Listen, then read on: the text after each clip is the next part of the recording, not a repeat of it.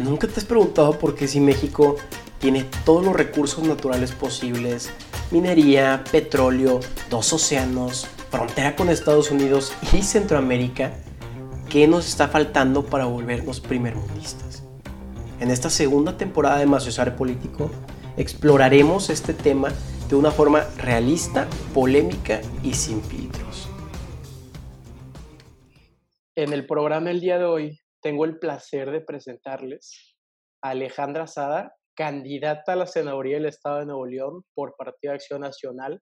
En el 2018, parte de la cúpula de poder sanpetrino, una mujer preparada, con valores y echada hacia adelante como somos los norteños.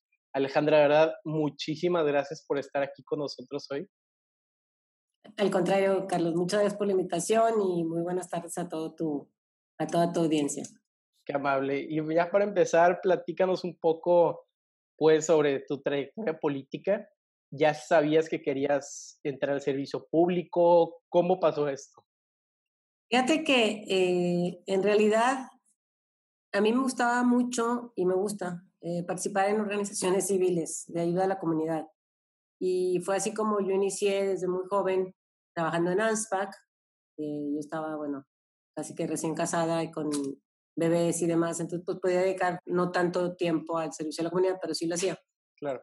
Estuve con ellos 12 años, iba a grupos a, teníamos nuestros grupos en Santa Catarina y bueno, en eso me invitan a participar en la Asociación Gilberto, a ayudarles ahí traer unos eventos y como pues a mí me gustaba, siempre me gustaba el tema de organización de eventos y actividades, este, pues con mucho gusto les ayudé y más tratándose de la obra que era para pues, eh, generar viviendas para familias de escasos recursos. Entonces, eh, pues me empecé a involucrar, eh, les gustó mucho lo que les ayudé ahí como voluntaria y pues me invitaron de, tesorera, luego de vicepresidenta, luego de presidenta y luego seguí de consejera, de vicepresidenta otra vez, etcétera. Total que pues así se me fueron casi 20 años en ese tema, pero en el Inter resulta que a Fernando, mi esposo, también lo invitan a, participar, pero en el servicio público. Él, él, estaba en una empresa, él había estado siempre en la, iniciativa privada y acababa también de separarse para formar su propio despacho. Sigue en su despacho ahorita como abogado.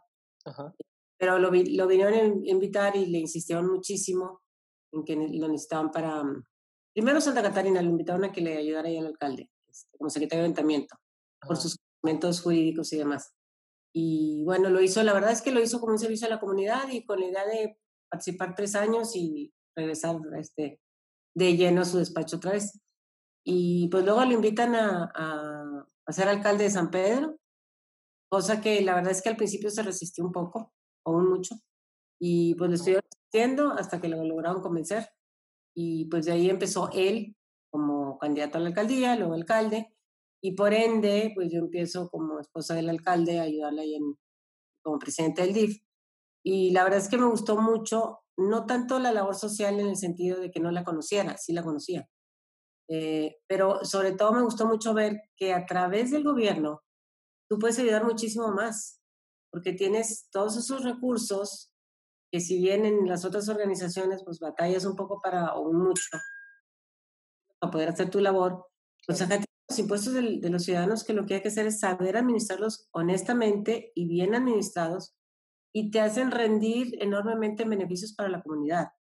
Fue así que como realmente triplicamos los programas cuando yo estaba en el, en el DIF, también aumentamos la recaudación, o sea, un porcentaje muy importante, porque pues, hacíamos también eventos, como siempre me ha gustado eso, y gestionar donativos, etcétera. Entonces, eso permitió que triplicáramos los programas, que hiciéramos, por ejemplo, el Centro de la Raza, eh, me tocó en esa ocasión, pues, eh, bueno, ayudamos mucho a escuelas, mucho.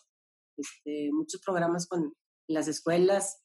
Teníamos este, niños que veíamos aquí en las escuelas públicas, pues desgraciadamente no había, no les mandaban maestros, o sea, no había, perdón, maestros de deportes, aclaro, maestros de deportes. Entonces, en muchas escuelas no tenían maestros de deportes.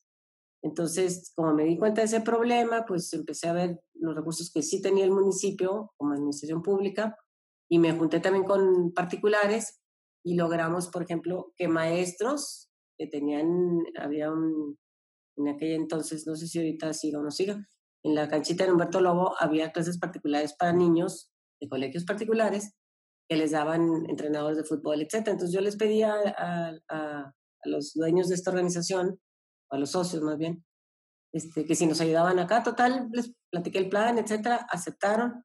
Y bueno, ya entonces los niños de las escuelas públicas también pedí autorización a la Secretaría de Educación para poder intervenir ahí, pues puesto que nos dijeron que sí, y las directoras de cada una de las escuelas. Entonces iban los maestros a las escuelas públicas a, dar clases de deportes. Y en una ocasión yo le pregunté a una de las directoras, oye, ¿qué tal? Se llamaba Tere en la escuela, una escuela en el lecho del río Los Pinos. ¿Qué tal les ha servido las clases de deportes? Y me dice, me dijo, la verdad, te voy a ser bien honesta. Antes de los maestros que venían a dar las clases, no había manera que nuestros niños hicieran ninguna este, cuadro gimnástico, no sé qué. Dice, Ahorita ya los hacen tanto, o sea, mucho más avanzados, traen, tienen mucha más seguridad, etc. Entonces, así fue como a través de los diversos programas, eso en, deportes, atendíamos, no me acuerdo bien los números, pero como 3.000 niños este, a la semana, este, a través de los maestros. Los programas de valores que organizamos muchísimas voluntarias, eran ciento y pico voluntarias que teníamos, iban semanalmente también a dar clases de formación y de valores a los niños que por ende también los niños llegaban y lo practicaban en sus casas, entonces permeamos a través de ellos también a, las familias, eh, de, de, programas que, que, había también en colegios particulares, entonces como que trasladábamos un poquito lo que veíamos conveniente y necesario este, para aplicarlo también en las escuelas públicas, gracias al apoyo de muchísima gente. Eh, pero bueno, eso fue algunos de los programas que hicimos en las escuelas.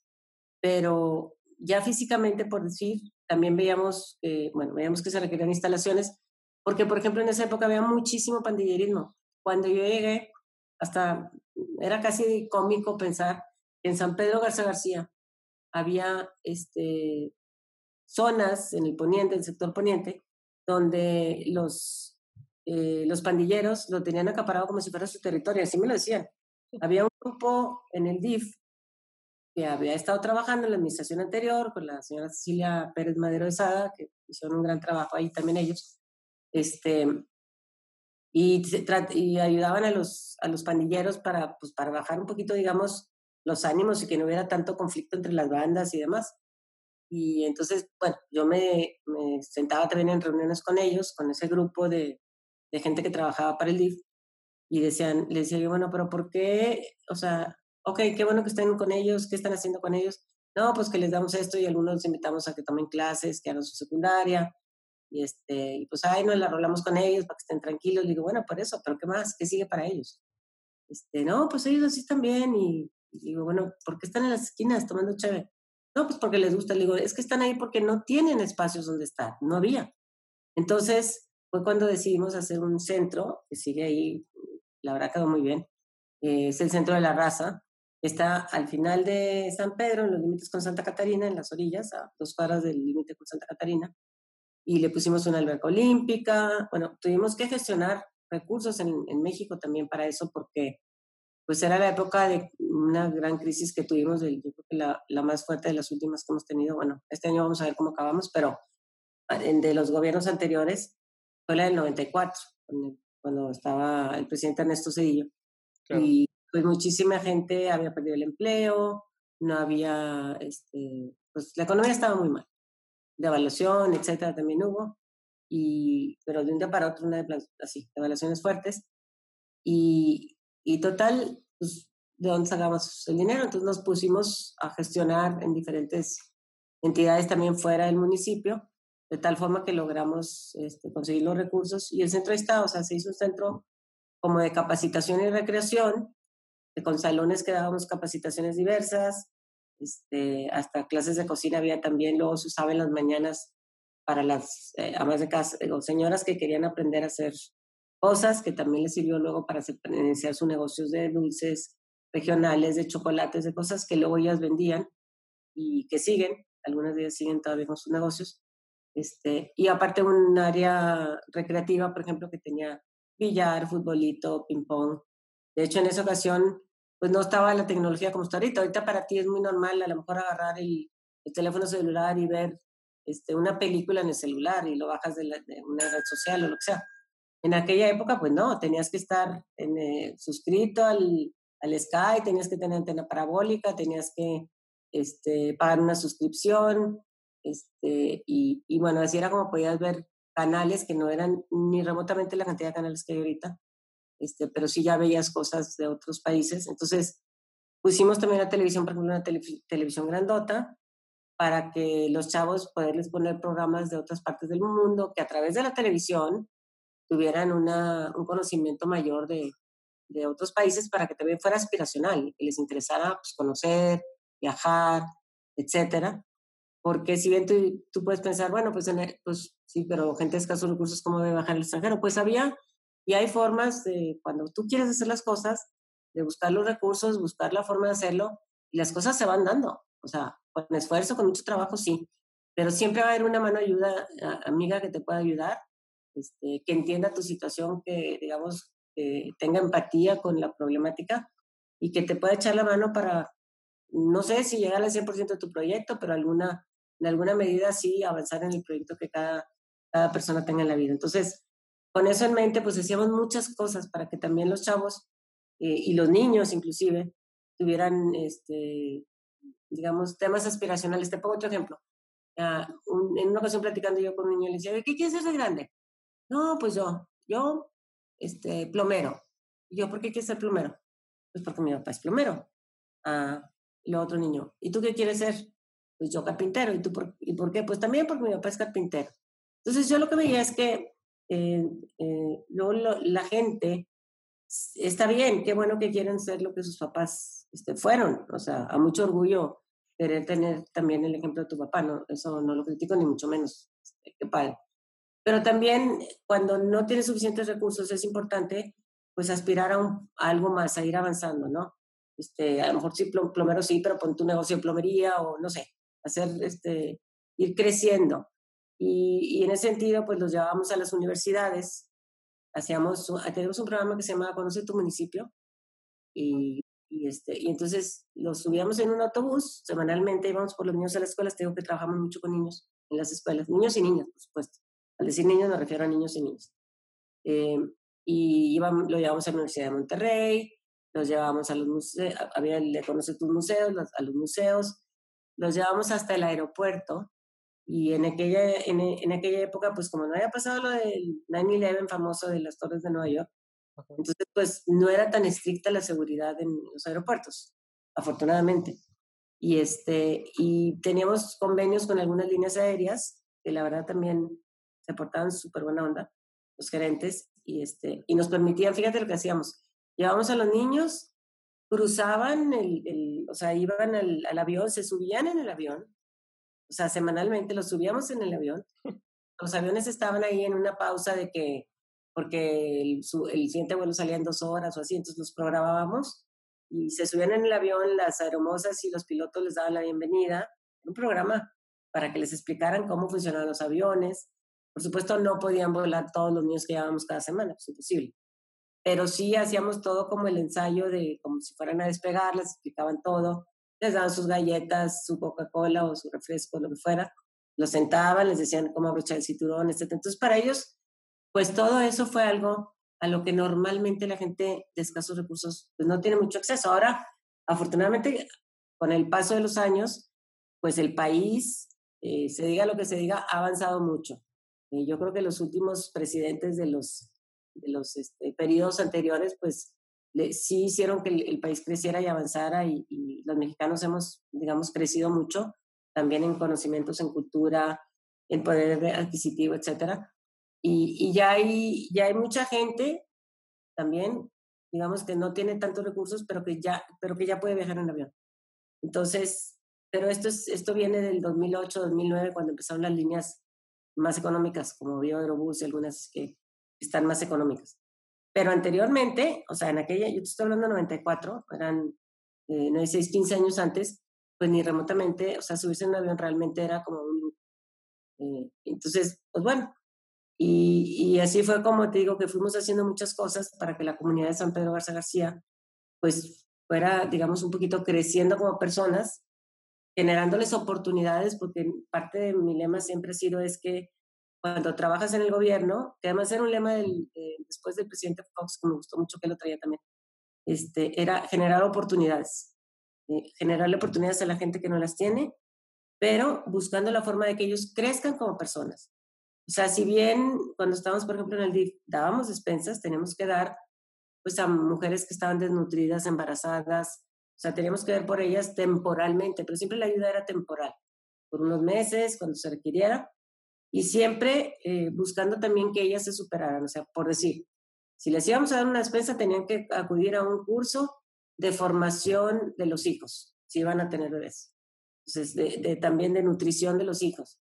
Entonces, eso, todo eso, pues te va generando un desarrollo como persona y también te da mucha seguridad y esa seguridad a su vez te hace que como persona quieras impulsarte a hacer más cosas en la vida eh, y quieras pues trabajar en otras cosas que a su vez se regresa en beneficios también para tu propia familia. Entonces, en ese sentido, yo creo que debemos de siempre buscar ese crecimiento de las personas en su desarrollo, este, que se desarrollen en, en lo que sea. Eh, tuvimos, por ejemplo, grupos que yo decía, bueno, si ellos no van a tener oportunidad de, a lo mejor de cursar una carrera porque no les gusta mucho, porque les da flojera o, o no se sienten que es su fuerte, pero deben de tener otra fortaleza, o sea, porque todos vamos a tener una fortaleza. Cada quien, como dicen, tenemos diferentes tipos de inteligencia, ahora que hablan de los diferentes tipos de inteligencia, este, unos pues para mejor deportiva, otros para este, artística, otros, y no necesariamente el artista pues es el mejor de los administradores, a lo mejor sí, pero en general pues es otro el perfil. Y a lo mejor el administrador pues no es tan buen artista. Cada quien tiene sus diferentes este, habilidades. Entonces teníamos un grupo también que también nos habían heredado de la administración anterior y bailaba, yo cuando lo vi bailar era de folclore mexicano, de niños, como entre 10 y 14 años. Este, impresionante, lo hacían de verdad muy bien. Machetes y todo, y todos, pero súper sincronizados, parecían profesionales. Entonces, conociendo yo que ya estaba en la Escuela Superior de Música y Danza aquí en Monterrey, pues yo hablé con la directora y le dije, ¿sabes que Yo tengo un grupo buenísimo de danza, tú tienes aquí danza clásica y danza folclórica, y ellos están en folclórica, entonces me encantaría que si ellos quieren, les dieras oportunidad de que hicieran, porque la escuela superior puedes hacer carrera, o sea, haces toda una carrera y luego puedes ser maestro de danza, etc. Que no se quede nomás en una afición, sino que si son tan hábiles y tienen tantas este, cualidades, pues que puedan venir a, prepararse para que tengan una carrera, independientemente que además quieran estudiar otra cosa y otra, otra cosa en su vida, ¿verdad? Y quieran hacer otra carrera. Pero que si pueden hacer una carrera de ese talento que ya tiene, pues que lo desarrollen. Estoy encantada. Este, le dije, pues lo que quiero es que les, los ayudes con beca. Me dijo, el primer año no, porque el primer año creo, ah, creo que sí estaba, tenían ellos que pagar. Nosotros en el DIP les íbamos a ayudar con, y decidí yo que el DIP les ayudara con la beca. Este, con parte de la beca, de hecho. Ellos siempre pagaban algo ellos.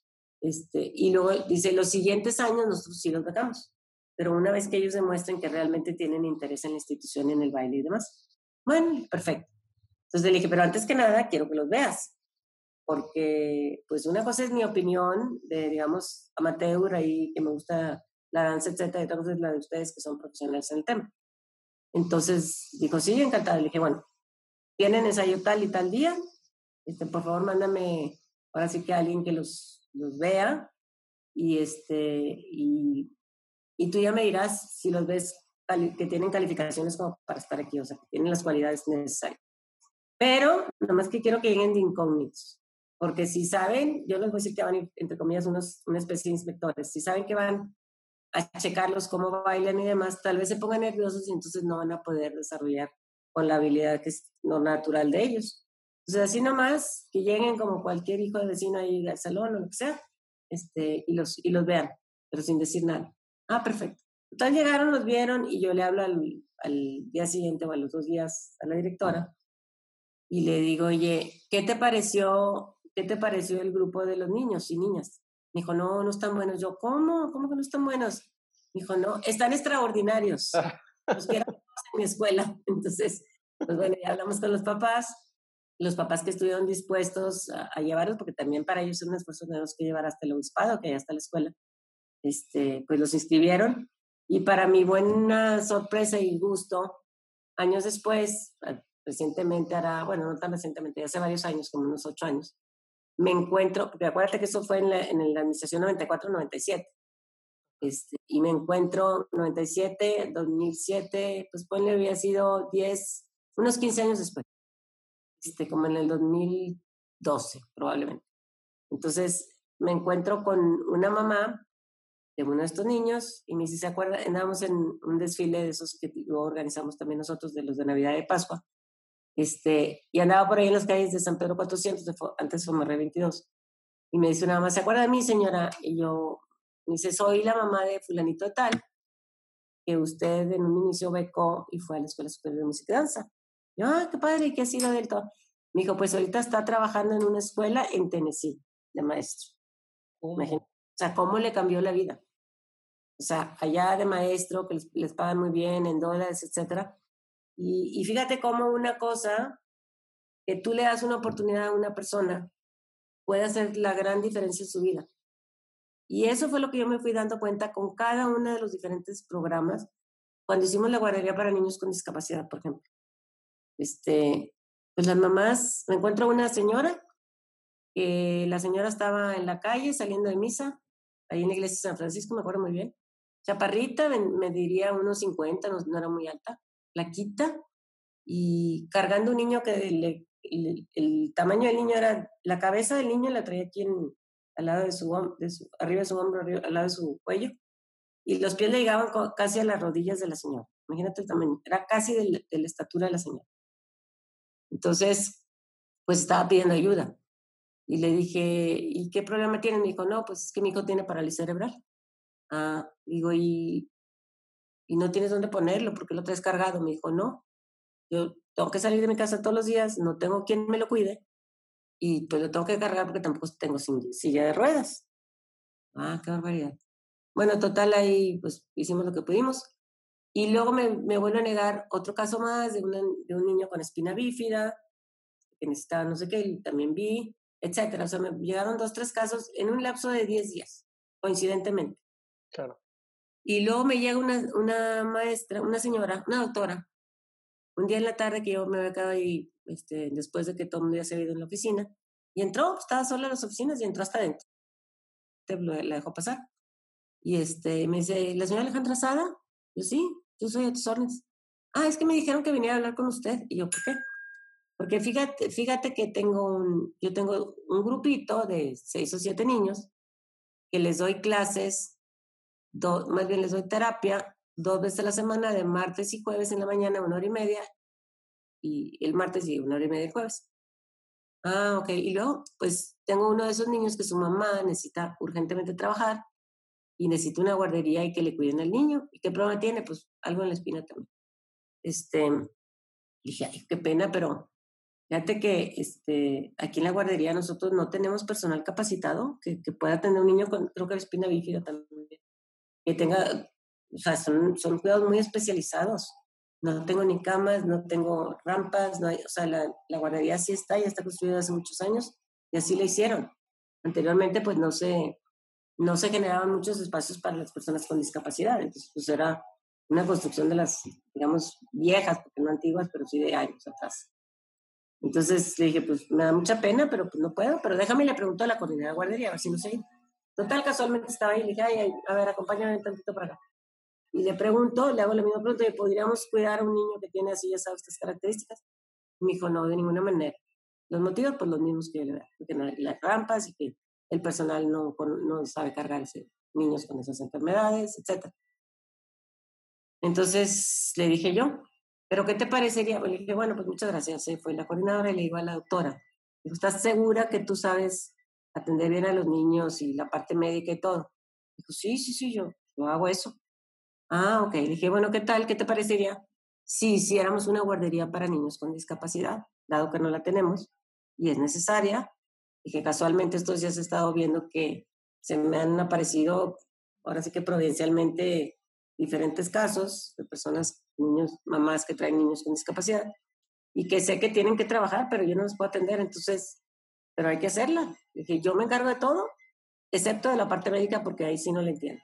Si tú te encargas de la parte médica, la armamos.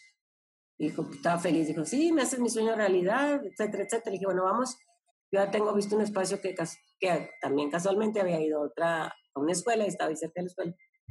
Y este, le dije, y vamos a quedarse el terreno que, que quiero solicitar, a ver si nos lo concede. Bueno, pues era un terreno que tenía ahí años, una antigua escuela pues, que tenía el municipio, que había sido pues, construida en terrenos municipales, pero que la tenía la Secretaría de Educación en aquella época, pero que tenía años de estar abandonada, como que era una escuelita de cuatro salones, sería de las primeras que se hicieron, yo creo que en el municipio de San Pedro, pero de veras, esas de de muros muy anchos, yo creo que eran de sillar, etcétera, o sea, muy, muy antiguo. Y, eh, pero el terreno estaba muy bueno, también estaba muy amplio, creo que son como 1800 metros, o no sé cuántos metros hay. Y ahí cerquita del muy bien, muy bien posicionado por Morones Prieto, con muy buen acceso de, de comunicaciones, digo, de vial y todo. Entonces, dijo, sí, qué padre. Total, bueno, la solicitamos a la Secretaría de Educación, tardamos mucho en recibir la respuesta, pero finalmente no la dan. Y ahí está ahorita la guardería para niños con discapacidad que muchísimos niños se han atendido y han salido adelante y luego eso ha permitido que las mamás vayan a trabajar, que puedan generar recursos para comprar la silla de ruedas, los medicamentos, todo lo que se necesitan, lo que necesitan estos niños y sus demás hijos, y que alguien les cuide por mientras a los niños, pero alguien preparado. O sea, se capacitó a más gente, hubo más terapeutas, desde que llegaban se les daban terapias especializadas de lenguaje, físicas, hicimos hasta una alberca para hidroterapias, este, una alberca techada, digo, en, en un cuarto adentro, pero alberca, sí, de como de 6 por 6 metros o 5 por 5, no sé cuánto este, de buen tamaño, digamos, del tamaño de un salón, para que, con su rampa, para que los, los este, capacitadores, los terapeutas, pudieran darles esa terapia. Entonces, ves cómo a, a, cuánta gente, y si, si le echas ganas, si pides el apoyo de la sociedad civil. Cuando la sociedad civil ve que, que sus gobernantes están tratando de, de, ayudar a la gente y están haciendo las cosas bien, se suman. Entonces multiplicas. Aquí fue mucho, mucha aportación de la comunidad, lo que pudimos hacer. Eh, mucha gestión también, por supuesto. Este, pero también luego muchos resultados. Otro de los resultados que vimos, por ejemplo, cuando hicimos la alberca olímpica, eh, ahí en el centro de la raza que te digo que hicimos para los jóvenes, este, que por cierto es la, la única alberca olímpica en el municipio de San Pedro, hasta ahorita que yo sepa. Y, y hablé, hablé también con algunas de las directoras de las escuelas y a una de ellas le digo, oye, ¿te gustaría que los niños, los niños de tu escuela saben nadar? Me dijo, mira, en Semana Santa hicimos una excursión, nos fuimos de campo, no sé qué, al río, a pesquería, no sé dónde, había, en algún río por aquí en Ole y, y dijo, solamente tres niños, tres, de toda la escuela sabían nadar. Tres. Entonces dije, entonces, ¿te gustaría, ¿te gustaría que vinieran a tomar clases? Dije, como parte de, su, de sus clases de deporte, vamos a decir, pero pues que aprendan a nadar. No, no te voy a decir que nosotros los vamos a ser campeones olímpicos, no, pero sí vamos a enseñarles las suficientes destrezas como para que el día que entren al agua puedan salir sin problema, puedan nadar un pedazo y ya no se ahoguen. Porque ahora entiendo por qué siempre en Semana Santa en los periódicos veíamos que se ahogó no sé qué niño en el río, se ahogó otro niño en el río. Pues porque no, tenían espacios donde entrenar y donde aprender a nadar. Como si en su casa, pues, a duras penas tienen la, tenían la regadera. Pues, ¿cómo iban a tener acceso a albercas? Entonces, este, creo que también fue otro buen programa y luego tuvimos niños compitiendo en Olimpiadas Nacionales por la alberca, porque iban a las clases, les empezó a gustar la natación, después ellos ya se iban por su cuenta, o sea, fueron creciendo, iban a nadar por su cuenta, a entrenar, algunos se metieron en equipos de entrenamiento ahí, y pues acabaron en, Olimpiadas Nacionales, ¿verdad? Compitiendo. De ahí, bueno, ya no, no siguió tanto la pista, pero sí supe que hubo niños que fueron a competir a Olimpiadas Nacionales. Entonces, pues todo eso la verdad te da mucha satisfacción ver todos esos resultados. Ese, cómo le puedes ir transformando las vidas a las familias, las mujeres cómo aprendieron también a poner su negocio y que ahorita los, o sea, siguen, bueno, cuando fue la crisis del 94 que te platico, eh, me llegaban y me decían, ay, señora, es que necesito, porque me cortaban el agua, no tengo para pagar el agua. Me cortaban la luz, no tengo para pagar la luz. Ya, bueno, ¿de dónde va a sacar tanto dinero? O sea, yo no puedo estar repartiendo dinero en enero porque pues el dinero que el gobierno tiene, si tú lo estás repartiendo, luego ya no hay para otras necesidades. Así de fácil. Pues, lo que tú traes en la bolsa, no traes muy lejos. Si tú traes 100 pesos en la cartera y lo usas en papitas y fritos y tenías que ir a comprar un libro, lo ya no traes para el libro. Una cosa o se usa para la otra. Hay que saber qué es lo importante y lo más necesario para generar un beneficio para la población. Entonces, pues lo que hicimos fue darles talleres de capacitación. Eh, investigando me encontré con que el gobierno federal tenía programas de capacitación en aquella época, con Ernesto Cedillo era el presidente. Este, los gestionamos y, y la verdad capacitamos a tantas gentes, tantas mujeres que estuvieron con nosotros, que me acuerdo que luego cuando Fernando Canales fue gobernador, el secretario de gobierno me, habló un día que lo conocía, licenciado me dice, qué barbaridad, estamos revisando los números de la Secretaría del Trabajo de nosotros del Estado, porque el, porque el dinero era federal, pero pasaba por el gobierno del Estado, y creo que el gobierno del Estado aportaba también algo. Este, dice, y el 85% se fue a San Pedro, a las capacitaciones de San Pedro, de todo el presupuesto del año pasado. Dije, bueno, pues, qué padre que pudimos ayudar a tanta gente y, y bueno, pues que se muevan los demás municipios a gestionar también, pues el dinero es para todos, hay que, hay que ir a tocar las puertas, ¿no? Entonces, este, pues sí, fueron como tres mil y pico de mujeres que se capacitaron y también chavos en, en, programas también de capacítate en la práctica, eran, íbamos a talleres y ahí iban y les aprender y les entrenaban y nosotros les pagábamos, un, no me acuerdo cuántos, uno o dos salarios mínimos, no me acuerdo, por ir eh, como cuatro o seis horas y se les daba una capacitación. Nosotros armábamos voluntariado, yo convoqué voluntarios, gente voluntaria, algunos que sí contratábamos nosotros, pero otros que eran voluntarios, para hacer programas de capacitación. Por ejemplo, en el Hotel Quinta Real, en aquella época lo estaban construyendo aquí en San Pedro. Y como veíamos, pues yo tenía que andar viendo, pues, oye, a ver, ¿en qué van a poder trabajar? Eh, entonces, por ejemplo, ese era el hotel que venía. ah, pues aquí va a haber oportunidades de trabajo. Pero si nuestra gente no está capacitada, pues no le van a dar trabajo. Entonces vamos a capacitarlos para que cuando llegue el momento tengan conocimientos un poco de hotelería. Entonces, pues les enseñamos a servir la mesa, les enseñamos eh, a hablar inglés, digamos, muy básico, muy elemental.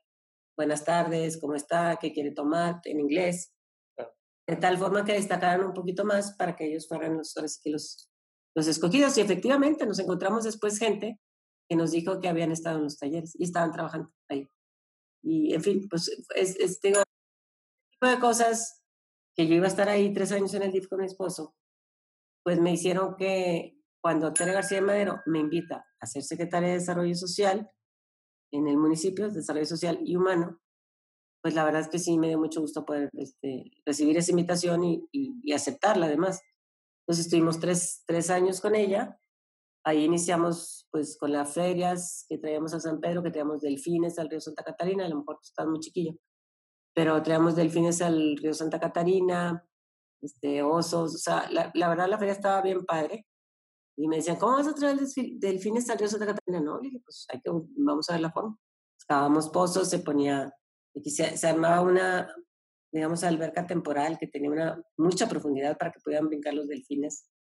Dimos ahí capacitaciones terapias más bien, a niños también con problemas de, de parálisis cerebral, porque las ondas de los delfines, yo había visto en alguna parte, benéficas para, les dan como una, pues como unas ondas magnéticas, o no, no, sé tanto de eso, pero sí he visto que les da buenos resultados a los niños. Y, y sí me decían luego los terapeutas que a raíz de las terapias que dimos con delfines, aprovechando que los delfines ya estaban aquí, entonces en las mañanas que no había feria, logramos que los dueños de los delfines nos donaran este, terapias, X cantidad de terapias para, para traer a niños a, a las, a las terapias estas que les dimos. Y, las, sus terapeutas por fuera nos decían que avanzaban, por ejemplo, en terapia de lenguaje, que avanzaban lo que en dos meses no habían avanzado, después de tres terapias de estas, este, avanzaban los niños. Entonces sí les daban buenos resultados. Este, y todo, pero eso ya fue como secretaria de Desarrollo Social.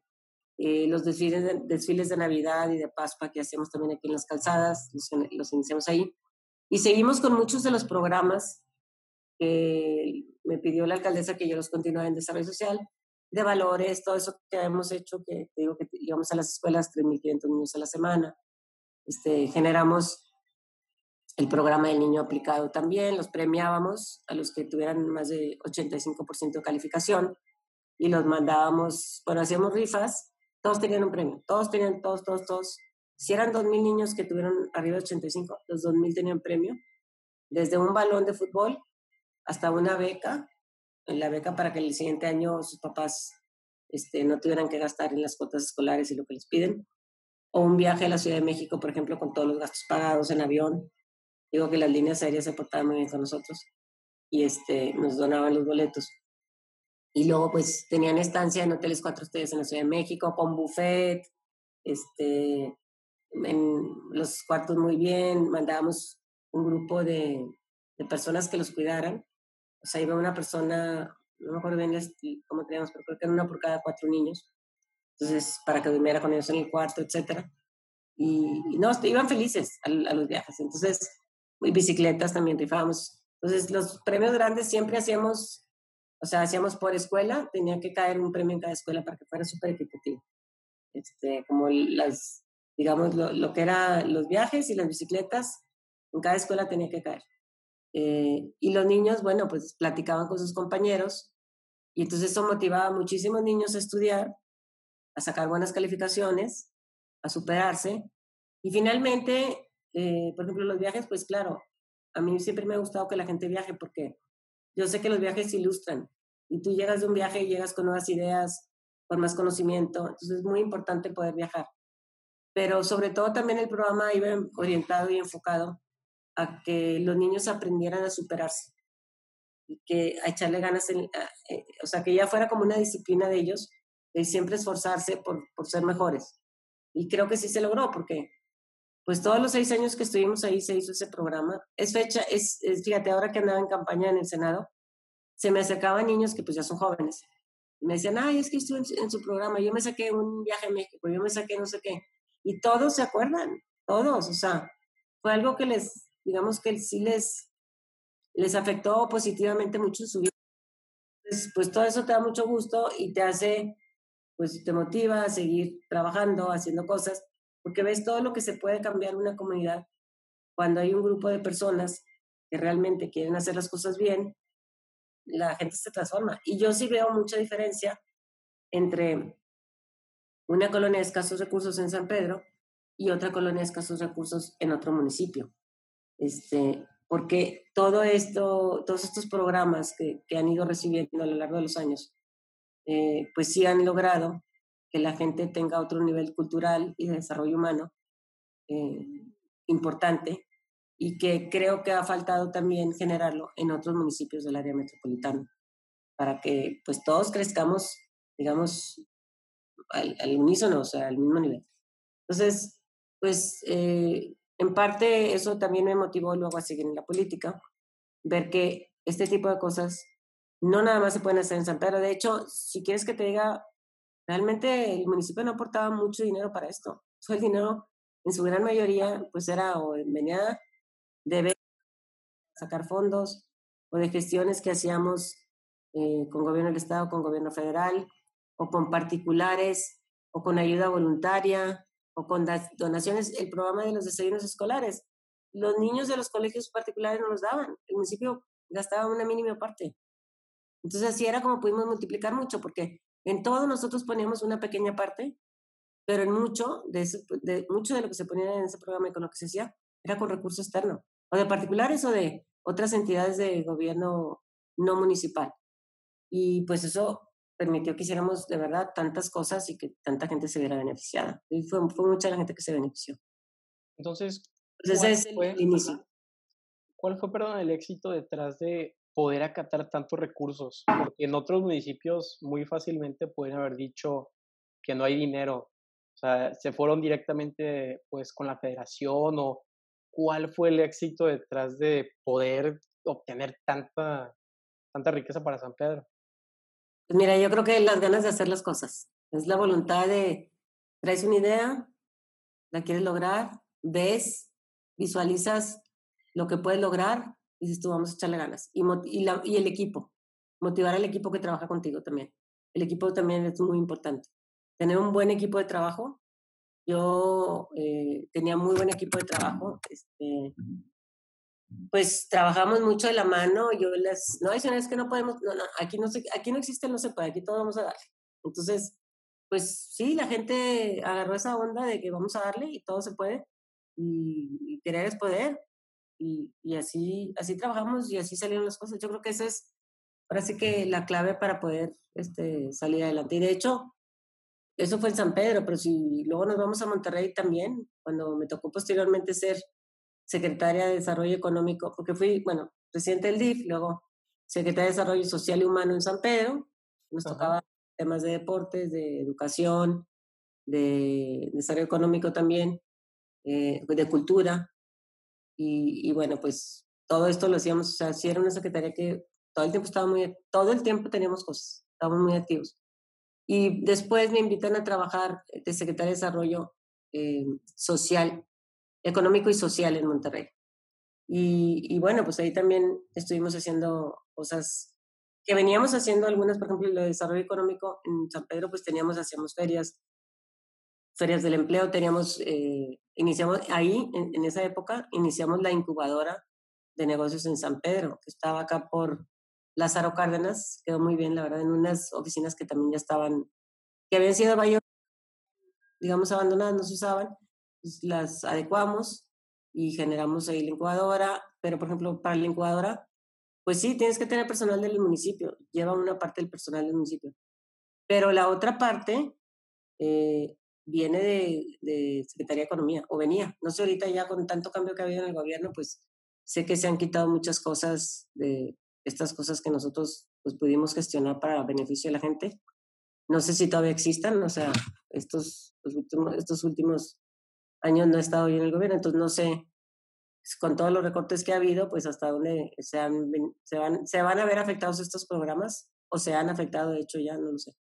Eh, pero bueno, gracias a eso también pudimos hacer. Yo creo que es importante que nos demos cuenta que había muchas cosas para que la gente saliera adelante. Y por eso, eh, digo, ustedes que están más chavos, pues a lo mejor no ven la diferencia entre lo que fue eh, el, entre la cultura, digamos, o desarrollo o educación eh, académica, nivel educativo, que tenía la gente en los noventas y la que tiene la gente ahorita en México en, el 2015-2018. O sea, cómo, cómo fue un cambio, yo creo que muy favorable para la gente, o sea, la gente creció mucho, eh, mucha, había mucho más analfabetismo antes que ahorita, eh, la gente ya era, o sea, como que se volvió, ya no querían conformarse con una primaria, y ahora ya, ya la gente tiene otros, no tengo las estadísticas desgraciadamente, pero como para darte datos exactos, pero yo sí creo que si antes la gente llegaba a primaria, pues ahorita ya la gente llega a secundaria o a preparatoria, por lo menos, por lo menos en el estado de Nuevo León. O sea, la gente ya tiene otro nivel educativo del que había hace, hace años, antes de, de los 90, vamos a decir. Eh, y si tú ves también, en, digo, por ejemplo, cuando yo era estudiante, pues muy poca gente viajaba al extranjero a estudiar. Ahorita, lo más normal, o sea, en el estado de Nuevo León, yo sé que hay otros estados que no tienen socioeconómico ni desarrollo cultural que tiene Nuevo León. Pero vamos a hablar de Nuevo León y comparar Nuevo León antes, hace, hace años, con el Nuevo León de ahorita. En el Nuevo León de ahorita, la gente del Nuevo León de ahorita, pues tiene otro nivel educativo mucho más alto. Inclusive, mucha gente que llega de otras entidades, de San Luis Potosí, que llega a trabajar aquí en Monterrey, o de Hidalgo, de Veracruz, también tú ves como ellos también, que venían con un ellos, los papás, que venían con un nivel educativo de tercero de primaria, los hijos ya están en secundaria y van para la preparatoria y probablemente estudien una carrera técnica o estudien en universidad. Entonces sí es un cambio muy importante que los jóvenes que no les tocó vivir esta transición de una generación a otra, sino que han estado nada más eh, en, en la generación joven, vamos a decirlo así, no saben cómo era la generación de arriba y cómo los gobiernos que hemos tenido, a pesar de todas las eh, cosas malas que se dicen de ellos, que igual algunas tienen razón, igual otras no, este, pero sí fue algo que le ayudó mucho a la gente. Este, digo, hubo, hubo muchas cosas buenas, como esto que, que la gente sí tuvo acceso a muchas más oportunidades. Eh, decía, me acuerdo, el presidente Fox en su momento, eh, que luego lo agarraron en, medio de burla y de broma el, el, comentario, pero, pero por eso lo recuerdo bien, porque también se hizo como, cuando en esa época no había memes, pero sí había vacilado, vamos a decir, este, que la gente ya tenía lavadoras. Pues sí, decía, y pero lavadoras, lavadoras, o sea, no quiero decir como lo digo porque fue motivo de burla, pero él, se refería a lavadoras mecánicas, o sea, electrónicas, eléctricas. Porque antes, antes tenían lavaderos, y ahora ya tienen lavadoras. ¿Cómo, cómo fue el cambio? ¿Cómo las mamás de estos, de estos jóvenes, pues a lo mejor muchas de ellas, pues sí, lavaban en tallador o iban a lavar al río. Y ahora ya tienen su casa de Infonavit de X o Y. En la época de Fox se hicieron muchísimas, miles, miles de miles de casas eh, para que la gente tuviera ya una vivienda más digna, aunque fuera una vivienda chiquita, pero ya de techo de pared y no de techos de lámina, o sea, de cemento, digamos. Este, y por eso él hablaba de que ya la gente tenía lavadoras. Entonces, todos esos cambios lo, lo vemos quienes tenemos más edad. Este, los que están jóvenes no se, dan, no se dan mucha cuenta. Por ejemplo, en aquella época, eh, no sé si tú, por ejemplo, en la época de, de, a mí me tocó bien chavita, de Echeverría. Hasta Echeverría, hasta el presidente Luis Echeverría, desde que yo me acordaba, estaba todavía niña, si tú quieres, niña, niña, este, pues siempre era un dólar, valía 12 pesos 50 centavos. Así. Eh, después, con Echeverría, de repente, de un día para otro, se devaluó la manera, imagínate, de toda la vida de tú estar, de que ibas al banco y llevabas un dólar y te daban 12 pesos 50.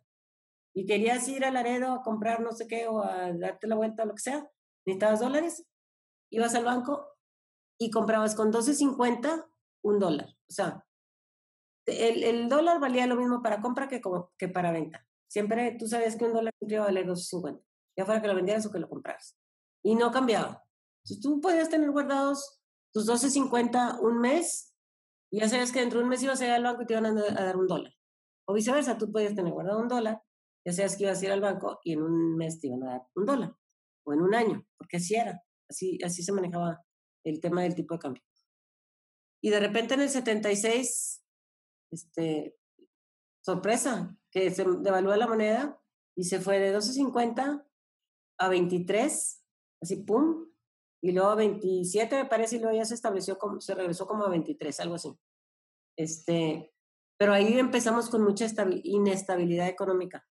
¿Por qué? Porque en esos seis años de gobierno, eh, fue la consecuencia, todo esto del dólar fue una de las consecuencias, hubo mucho gasto este, del gobierno que no se debió de haber hecho, se vino mucha inflación y se vino una gran devaluación. O sea, el gobierno ya no pudo con el paquete económico. Entonces, Imagínate que tú ibas a comprar un carro y habías estado ahorrando y sabías que bueno, que ibas a comprar un Volkswagen, que en esa época había mucho Volkswagen, y por si te costaban en aquella época 50, 60 mil pesos, pues ya sabías que eran 5 mil dólares el equivalente. Si tú tenías por algún motivo 5 mil dólares guardados, los podías tener, ibas, los cambiabas y comprabas tu carro de 60 mil pesos, que era tu 8, tu Volkswagen. Pero ya con la devaluación, pues entonces tú llevas tus, bueno, si tenías los 5 mil dólares, pues te iba a rendir mucho porque se te fue para arriba, ¿verdad? O sea, ya tenías este, más del doble. Pero si tenías los pesos para comprar el, el, el carrito, pues ya no podías comprarlo porque, el, para empezar, siempre está relacionado, porque como era importación alemán, lo que tú quieras, pues estaba, digamos, este, indexado con el dólar. Entonces, pues ya en los 60 mil pesos, pues a lo mejor ya te iba a costar 120 mil.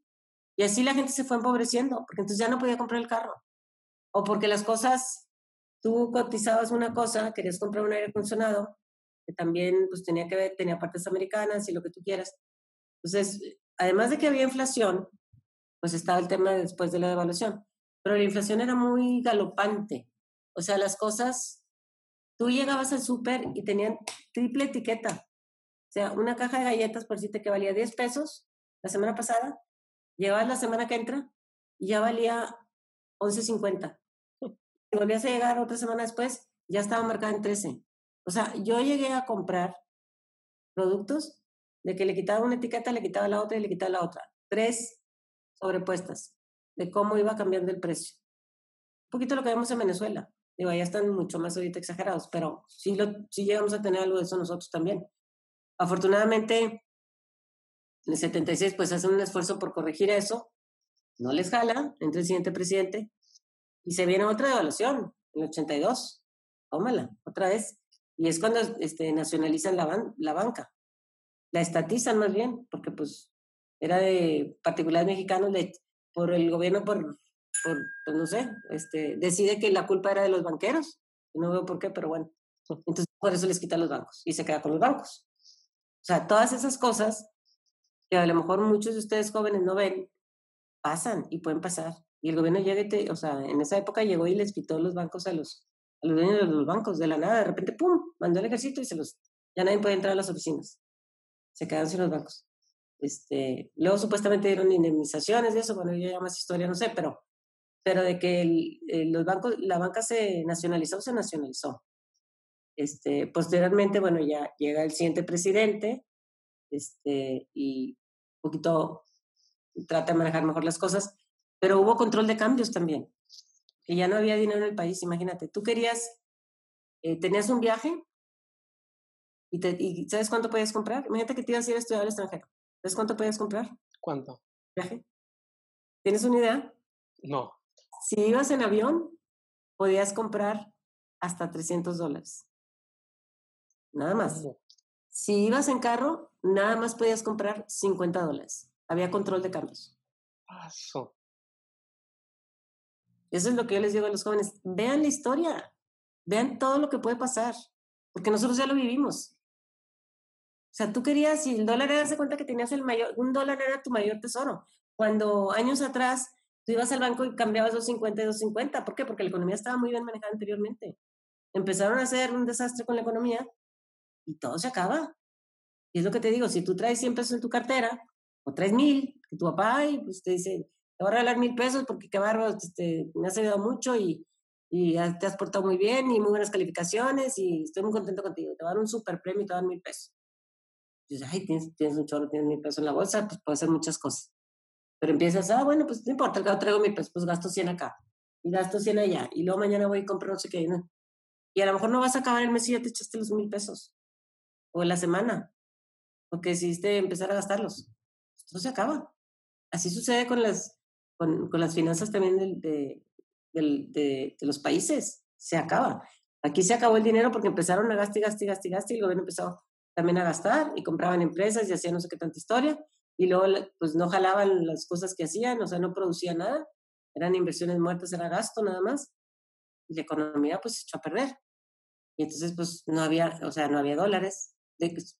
Cuando se supone que ese presidente anterior había dicho vamos a administrar la abundancia porque había mucho petróleo y estaba exportando México mucho petróleo. Y sin embargo, a pesar de que tenía mucho más ingresos México, fíjate cómo acabamos.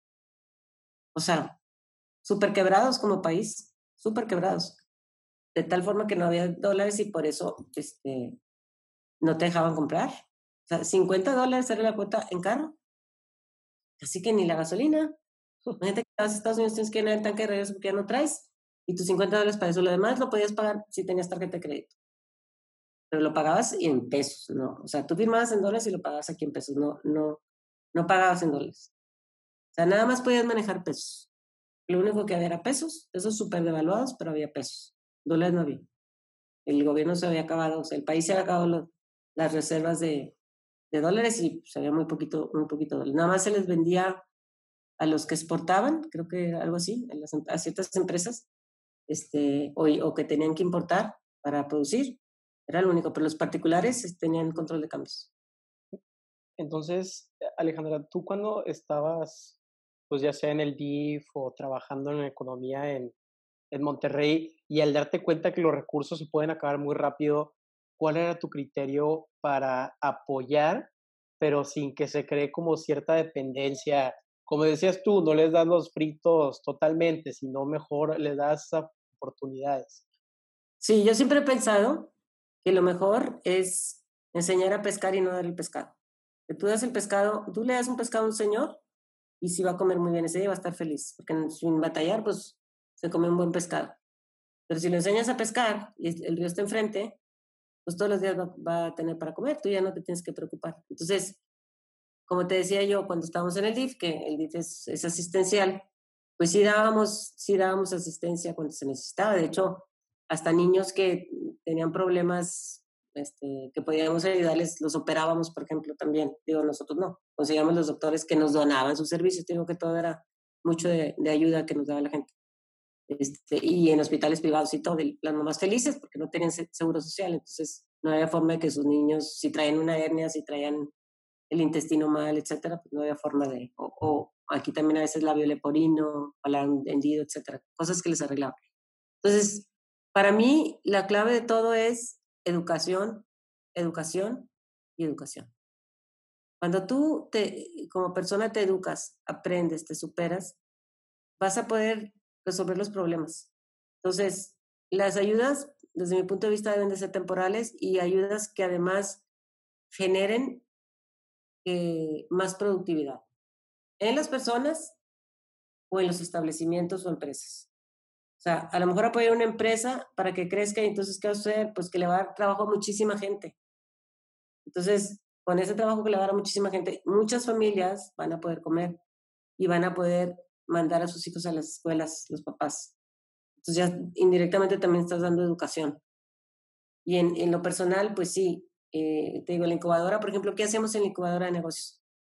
Pues más que un espacio físico que sí era, tanto en Monterrey como en San Pedro Garza García como en Monterrey, el valor agregado de la incubadora, que tengan un espacio físico, una oficinita y eso, pues está muy bien, porque sí les ayudas a que no gastan en renta por un periodo eh, determinado. Pero lo más importante es la capacitación, la asesoría con expertos que les dan para acelerar la, resolución de problemas, porque acuérdate que el que inicia un, un, este negocio, pues hay muchas cosas que no sabe, pero siempre va a haber gente que ya pasó por ahí, que te puede decir, no, no, no te vayas por allá, vete por acá. Y ya no perdiste tu tiempo ni perdiste el recurso porque estás iniciando un negocio y tienes 10 mil pesos para invertir. Y si te lo gastaste en una cosa que no jaló, pues ya no pudiste hacerla en lo que sí iba a jalar. Y de ahí se vuelve muy importante que tengas un buen asesor. Y esas capacitaciones y esas asesorías, como te decía, en la Secretaría de Economía nos apoyaba mucho antes. O sea, a las, a las dependencias municipales y estatales. Mandaba el recurso para poder nosotros contratar a los expertos. Este, y yo, la verdad, eh, tuve muy buenos comentarios de usuarios, este, pues gente que venía de universidades privadas y públicas que decían, es que gracias a la incubadora ya estamos nosotros ahora exportando, ya estamos esto. Entonces ahí estás tú también generando empleo para ellos, pero ¿para cuánta gente más van a ayudar? ¿Cuánta gente más de escasos recursos que va a poder trabajar en sus negocios? Claro, se multiplica. Se multiplica. Entonces, por eso yo le apuesto mucho a la educación y educación puede ser capacitación, entrenamiento, este, estudios académicos, eh, algo que aprendas. Como te decía, hasta la danza la puedes volver productiva. Todo. Si tú, como dicen en, inglés, si you master something, pues lo vas a hacer, o sea, si, ¿cómo podemos decir master en español? Si, si dominas. Si lo dominas. algo, pues lo vas a poder hacer también productivo. O sea, es muy importante eso. Y yo creo que esa es la clave, o sea, mejorar la educación que tenemos en las escuelas. Eh, también mucho el tema de los valores es muy importante enseñar a la gente a trabajar honestamente y a trabajar. O sea, porque es el tema de honestidad y el tema de laboriosidad, o sea, son las dos cosas. Hay que, hay que pues darle todos esos valores a los, a los niños para que pues también ellos vayan creándose un futuro, ahora sí que promisorio, donde este, puedan aportar a su país, a sus familias, por supuesto, a sus personas primero que nada, pero también a su país, a su comunidad de su país. ¿Cómo llegaron a enseñar esos valores? Porque muchas veces son temas tan como metafísicos que cómo le enseñas a un niño valores, o sea, como ya dijiste, o sea, este, que aprendan a trabajar, que sean honestos. ¿Cómo lo hicieron? Pues fíjate que era mucho, em, como te digo, tomamos de modelo un programa que tenían en un colegio particular aquí en San Pedro. Eh, la persona que desarrolló ese programa yo le invité a trabajar conmigo como otra vez como voluntaria hicimos un libro de, de para que lo llevaran, este, para que también lo llevara el maestro, que también eran voluntarias, eran muchas voluntarias, y, este, y el cuaderno de trabajo. Entonces, ese cuaderno de trabajo para los niños se lo llevaban a su casa. Fíjate qué padre, porque entonces ahí los niños, oye mamá, que la mamá por que decir una mentira. Entonces, pues él está estudiando. Honestidad es hablar con la verdad. ¿Y qué es? A ver, y, pone acá no sé qué y le pones un ejercicio. Entonces veía que la mamá está diciendo mentira. Le digo, mamá, eso no es honestidad. Entonces los niños eran, finalmente, un poquito permeaban también a sus familias. Este, y ya van creciendo con eso en la cabeza. Yo, yo francamente, cuando se vino este problema de la inseguridad este, en años pasados, San Pedro era el municipio, o yo creo que todavía es, no sé, eh, más seguro de, de México. Digo, pues no sé si de México, pero de Nuevo León, del área metropolitana. Este, yo, yo se lo achacaba mucho también a eso, a que trabajamos muchos años en tema de labores, de escuela, de, de valores, perdón, de mm, escuela para padres, y que la gente ya tiene conciencia de muchas cosas más que probablemente en otros municipios no se les dio a los niños y a los jóvenes. Entonces, como que crecieron con una formación diferente aquí. Todos esos niños, pues, y fueron tres, seis, por lo menos, por lo menos tres, seis, nueve años. Entonces, nueve años es una generación de primera primaria hasta tercera secundaria. Claro. ¿Verdad? Pero fueron niños que fueron pasando durante nueve años, que realmente los dábamos nomás en primaria, no lo dábamos en secundaria. Entonces, ¿por qué? Porque es cuando el niño es más como esponjita y más puede absorber. Entonces ahí era donde se los, se los íbamos dando. Y fueron, ahora sí que nueve generaciones que pasaron y que recibieron esos cursos. Y el curso uno y el curso dos. Porque el que entraba primero pasaba a segundo, entonces entraba otra generación nueva. El de segundo pasaba a tercero el de, el de primero a segundo, y entonces ya entraba otra generación nueva. Y ahí tienes tres. Entonces fueron nueve generaciones, por lo menos, que recibieron estos programas de valores. Que vivían aquí en San Pedro, porque para ir a la escuela en San Pedro, pues necesitas ser residente en San Pedro. Entonces, gente que ya creció, yo creo, con una visión más consciente. Eran 23 valores los que les, les enseñábamos, de disciplina, de puntualidad, de orden, de honestidad, en fin, digo que eran 23, 23 valores y creo que pues eso puede haber ayudado mucho también a que la gente aquí sea, pues de cierta manera, este, o que el municipio sea un poco más, más este, seguro. Porque, digo, en las colonias este, que en otras partes pudieran ser muy inseguras, pues tú aquí caminas por San Pedro y pues la gente es muy tranquila. O sea, claro, últimamente ha habido robos o ha habido cosas, sí, sí hay. Este, tampoco no digamos que somos así como que inmaculados y perfectos, no. Pero sí tendemos a ser más municipio, un municipio más seguro, donde puedes confiar más en la gente, yo creo que eso también ayudó. Si no fue lo único o lo que ha logrado eso, pero sí fue algo que ayudó o ha ayudado a que en este municipio se respire pues un poquito de más seguridad. Y tocando el tema de valores, y tú al haber sido presidente del DIF, ¿tú crees que la familia es la institución más importante para un Estado? Definitivamente, porque todo lo, que, todo lo que tú veas, hagas y aprendas en tu casa, pues lo vas a reflejar afuera. Entonces, muchas familias pues, conforman una comunidad y muchas comunidades una ciudad y muchos municipios o ciudades conforman un estado. Entonces, de ahí viene todo. Es la base de todo, de ahí se origina todo.